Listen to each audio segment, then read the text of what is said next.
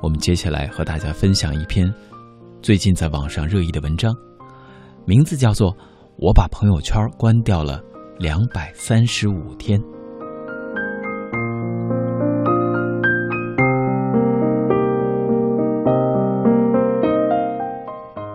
这是一个普通人面对碎片时代所进行的微小抗争。在关掉朋友圈的两百三十五天里，我彻底的戒掉了随手拿出手机、点开微信、打开朋友圈，然后手指向不断下滑的这个习惯。作家黑塞在一九二七年所写的《荒原狼》中这样写道：“也许有一天，不管有无导线，有无杂音。”我们会听见所罗门王和瓦尔特说话的声音。人们会发现，这一切正像今天刚刚发展起的无线电一样，只能使人逃离自己和自己的目的，使人被消遣和瞎费劲儿的忙碌所织成的越来越密的网所包围。第一次读到这段话的时候，朋友圈还没有像今天这般繁盛。所以那时我的微信里大概只有一百来个好友，都是周围的亲朋好友。比起当时的普遍公开的微博、豆瓣等社交工具，微信的出现给已经干涸的河床里注入了新鲜的水源。它足够私密，足够有趣，足够社交。看起来过往的一切社交工具都已经过了时。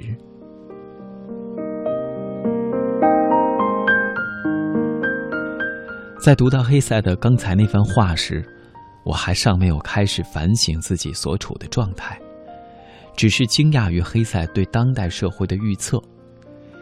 我将这番话抄录了下来，发在了社交网络上。隔一段时间便打开看看，以便提醒自己。一次，我因为失眠，睁着眼一直等到天亮。天亮后。因为延缓而至的睡意，昏昏睡去。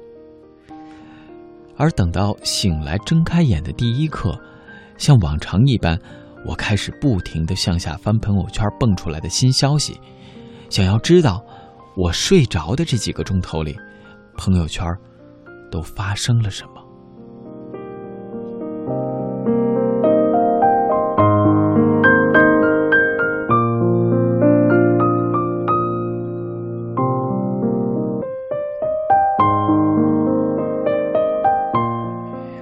是六百多个好友，我的新消息怎么都翻不完。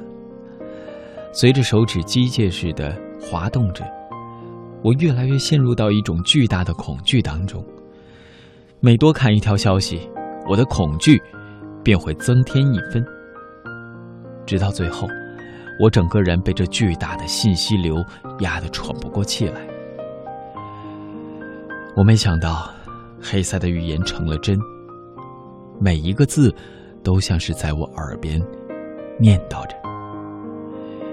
于是从那天起，我决定做一个试验，我将朋友圈关掉，想试试看自己究竟能够有多久不用它，不去看它。第一次实验持续了大约二十八个小时。第二天下午四点钟，健完身之后，我还是没有忍住，跑去打开了朋友圈。随后又像以前一样开始刷新消息。我像是在沙漠里行走了三天三夜的人一般，如饥似渴地阅读着那些和我并不相干的消息。读累了，吃饱了，我又重新关掉了朋友圈。这也是我最后一次再看到朋友圈里 timeline 上出现的消息。不得不说。刚开始非常不习惯，在闲暇时下意识去摸手机，打开微信，点开朋友圈，这个动作已经成了一种肌肉的记忆，不受大脑控制。关掉朋友圈之后，点开信息的那个位置变成了扫二维码，有好几次，直到扫码的那个方框出来之后，才意识到，哦。朋友圈这个东西，已经被我关掉了呀。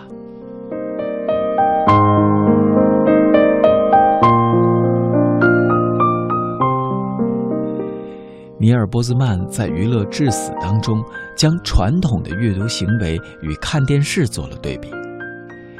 在过去的阅读行为中，由于阅读需要一个连贯性的动作，所以你需要长久的坐在那里，并且保持思维的连贯性。然而，电视却不是这样。电视可以将两个完全无关的东西放在一起，连贯的呈现给观众。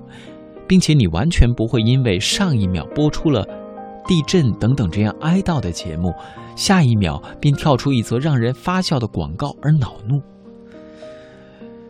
只要你仔细观察，就会发现，我们日常生活中所接触到的绝大多数信息和我们的生活没有任何的关系。然而，令人愤怒的不是信息与我们有关与否，而是一种全盘僵化。被动的思维模式。尼尔·波兹曼这样解释：“这就是为什么一个好的读者不会因为发现了什么警句妙语而欣喜若狂、情不自禁的鼓掌；一个忙于分析的读者，恐怕无暇顾及这些。”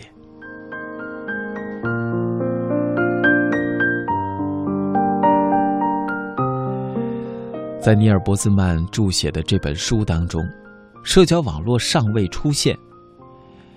他拿来举例的对象还是电视。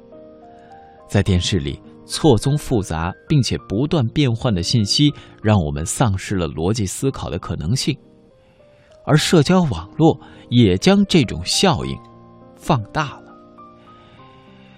因为没有了朋友圈，时间开始连续了起来。在学习或是工作累了之后，我也不会再拿起手机重新打开朋友圈。此时，我会换换脑子，站起身来走几步路，或者看看窗外，来打发这种疲劳的几分钟。在地铁或是公交这种碎片化的时间，我也会尽可能的让大脑放松下来，不再沉淀于对于信息流的渴望当中。最大的改变还是啊，我的生活重新变得孤独起来。我终于回归到了曾经很享受的孤独当中。我的想法、精力和时间都开始关注在我自身的状态上，因为不用再被别人的生活碎片不断的轰炸。我的生活成为了我自己关注的大部分。我不再追求一种刻意的逃离，过去身上带着一股都市人对于生活逃离的向往，如今也没有了，因为即便是在闹市当中，当生活回归到自身这个状态的时候，这种所谓的心灵逃离也就不需要了。网络红人何菜头曾在自己的碎片化生存当中提到，自己因为多浏览一百四十字的微博，已经无法进行长文字的阅读。事实上，在关闭朋友圈之前，这种现象已经出现在了我的身上。并不是说，阅读一定要借助关掉朋友圈这种仪式化的行为才能够完成，但的确，在关闭之后。我重新对阅读以及写作重视了起来。关掉了朋友圈这么久，对我而言利弊皆有。但我成功的将一本不是很重要的东西放回了它应该在的位置上。